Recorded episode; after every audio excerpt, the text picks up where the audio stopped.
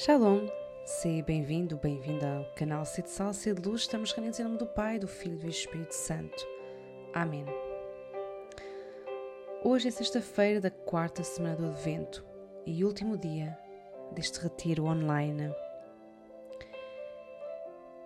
do livro do profeta Isaías. Um menino nasceu para nós, um filho nos foi dado. Tem o poder sobre os seus ombros e será chamado Conselheiro Admirável. Começamos este percurso meditando e pedindo ao Senhor para nos santificar no seu amor. Na segunda semana, meditamos sobre como é caminhar no amor. A seguir, fizemos algumas reflexões de como esperar o amor e nesta última semana meditamos em como podemos acolher o amor. Santidade, caminho, espera e acolhimento são palavras que nos apontam para a gruta de Belém e para o mistério da encarnação.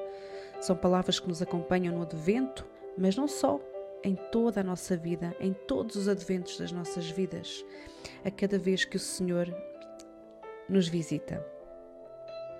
E Deus, na sua bondade e criatividade, poderíamos dizer assim, quis fazer-se um bebê, nascer de uma mulher, ser indefeso, necessitado, limitado, pobre, para que o pudéssemos acolher sem medo.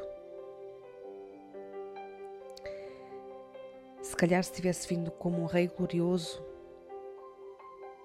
não o teríamos também acolhido. Então ele fez-se pobre nasceu de forma escondida. E ainda assim, os do tempo dele não, não o acolheram. E hum, acolher, que é o, o verbo que nos conduz esta semana, acolher significa ter espaço dentro de si para receber quem chega. Pouco importa a hora e a forma como chega. Acolher significa estar vazio de preconceitos, de ideias fixas, rígidas de como tem que ser a chegada de alguém. Acolher é não só receber o outro, mas dar-se ao outro. Uma mulher, quando engravida, acolhe uma nova vida, é-lhe dado um filho. É uma, é uma vida que lhe é dada, ela não não é que ela a mereça, não é que ela tenha direito a ela, é uma vida que lhe é dada, é um dom.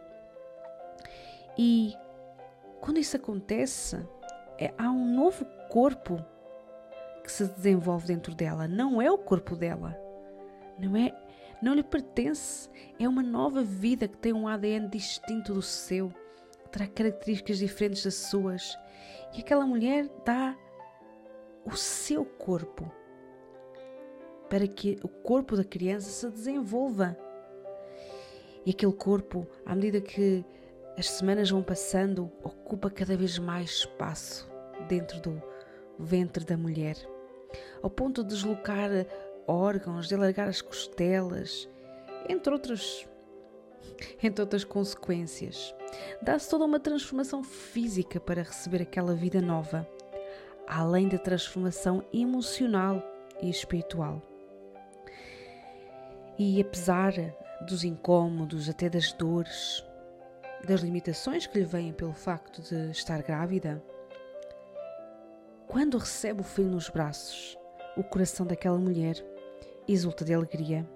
Esquece as dores e os incômodos e só tem olhos para o seu bebê. Para acolher Jesus nas nossas vidas e nos nossos corações, precisamos passar por um processo idêntico. É necessário fazer espaço esvaziar-se dos pecados, despir-se das ideias ou planos de como Ele deveria vir às nossas vidas, de como Ele deveria nascer em nós. Devemos recebê-lo como Ele chega, sem querer controlar, sem querer marcar nós o tempo. Então, para o acolher, nós precisamos estar dispostos às mudanças, estar dispostos a acolher a transformação e a mudança de mentalidade de vida que Ele vai provocar em nós, tendo a certeza que acolhê-lo, recebê-lo, abraçá-lo é o melhor que nós podemos fazer, é a razão da nossa alegria. Alegrai-vos, exultai de alegria. Hoje vos foi dado um Salvador, hoje vos foi dado um menino, que é Deus. Deus que se nos dá. E Ele não está à espera que tenhamos uma cama luxuosa para o receber ou que tenhamos tudo pronto, nem espera as mãos cheias de presentes. O que Ele quer é um coração pobre de si, escuro, pouco importa, como a gruta de Belém. Quer esse coração pobre de si, vazio de si, para o encher de si mesmo. Jesus quer encher-te dele quer crescer dentro de ti, quer amar-te, perdoar-te, purificar-te. Quer umas mãos vazias que o possam segurar nos braços. Quer já tem as mãos cheias de coisas. Não pode receber Jesus. O Senhor quer pessoas generosas e disponíveis que se deixem surpreender. Quer que lhe entreguemos as nossas trevas para que Ele as ilumine.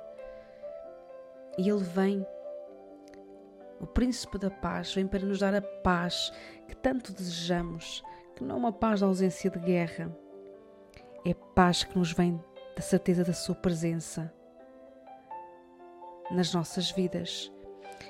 E Ele vem, o Deus menino vem, encarnou-se para nos dar a salvação. Então abramos os braços e os corações para o receber. E neste fim de retiro agradeçamos ao Senhor o dom da sua encarnação, da sua salvação e pedimos a Maria e a José que nos ensinem a acolher Jesus Cristo nos nossos corações, nas nossas vidas, como eles os dois acolheram.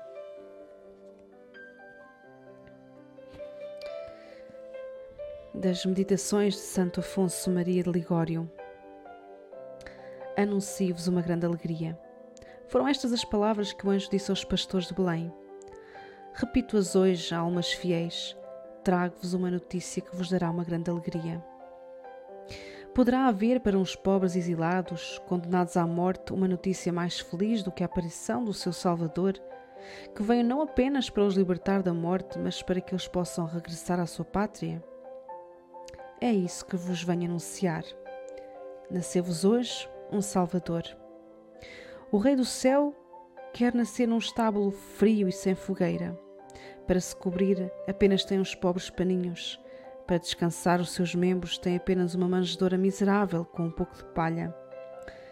Ah, refletir sobre o nascimento de Jesus Cristo e as circunstâncias que o acompanharam deveria abrasar-nos de amor e pronunciar as palavras gruta, manjedoura, palha, leite, choro colocando diante dos nossos olhos o menino de Belém, deveria ser para nós outras tantas flechas ardentes que ferissem os nossos corações inteiramente de amor.